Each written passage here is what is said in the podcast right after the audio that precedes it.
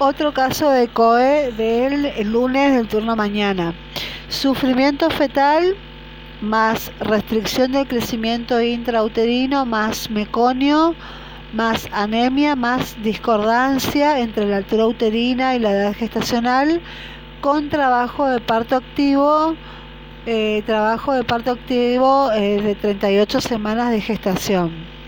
Bueno, la conducta en el sufrimiento fetal es la interrupción del embarazo sin importar la edad gestacional por la vía más rápida.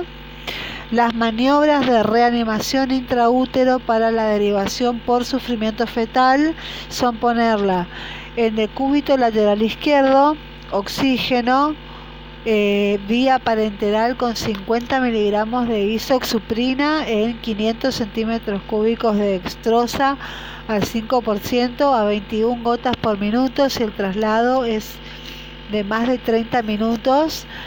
Factores de riesgo, que sea primigesta, que tenga incremento insuficiente de peso. Eh, factor de riesgo también es la altura uterina, el líquido amniótico meconial. El diagnóstico presuntivo que le vamos a dar a esta paciente es un retardo del crecimiento intrauterino y el diagnóstico de certeza es embarazo de 38 semanas más trabajo de parto, abajo anemia, bajo peso y sufrimiento fetal.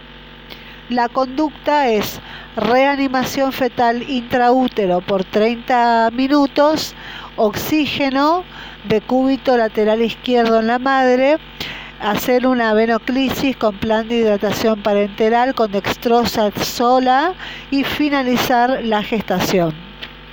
Entonces, eh, entonces vuelvo a repetir el caso. Es, es, una paciente que viene con un trabajo de parto activo, con una gestación de 38 semanas.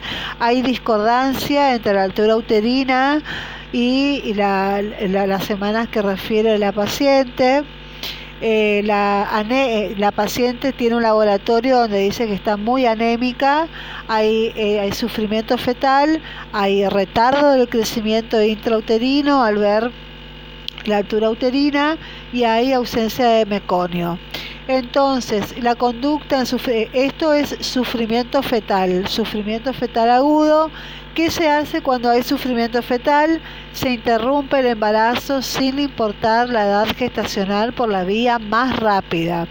Las maniobras de reanimación intraútero para derivación por sufrimiento fetal son decúbito lateral izquierdo, oxígeno, vía parenteral con 50 gramos de isoxuprina, a 500 centímetros, en, diluidos en 500 centímetros cúbicos de dextrosa al 5% a 21 gotas por minuto si el traslado es más de 30 minutos.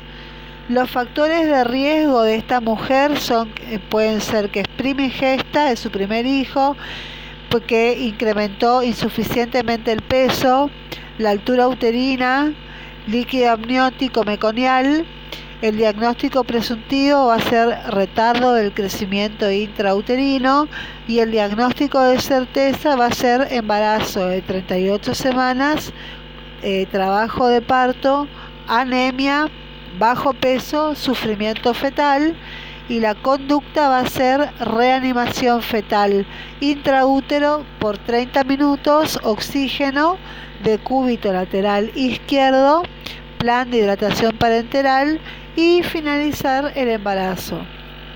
Entonces, vuelvo a repetir, es una paciente con eh, que donde hay sufrimiento fetal, retardo del crecimiento intrauterino, meconio, la paciente tiene un laboratorio donde está anémica, hay discordancia y hay trabajo de parto activo eh, de 38 semanas.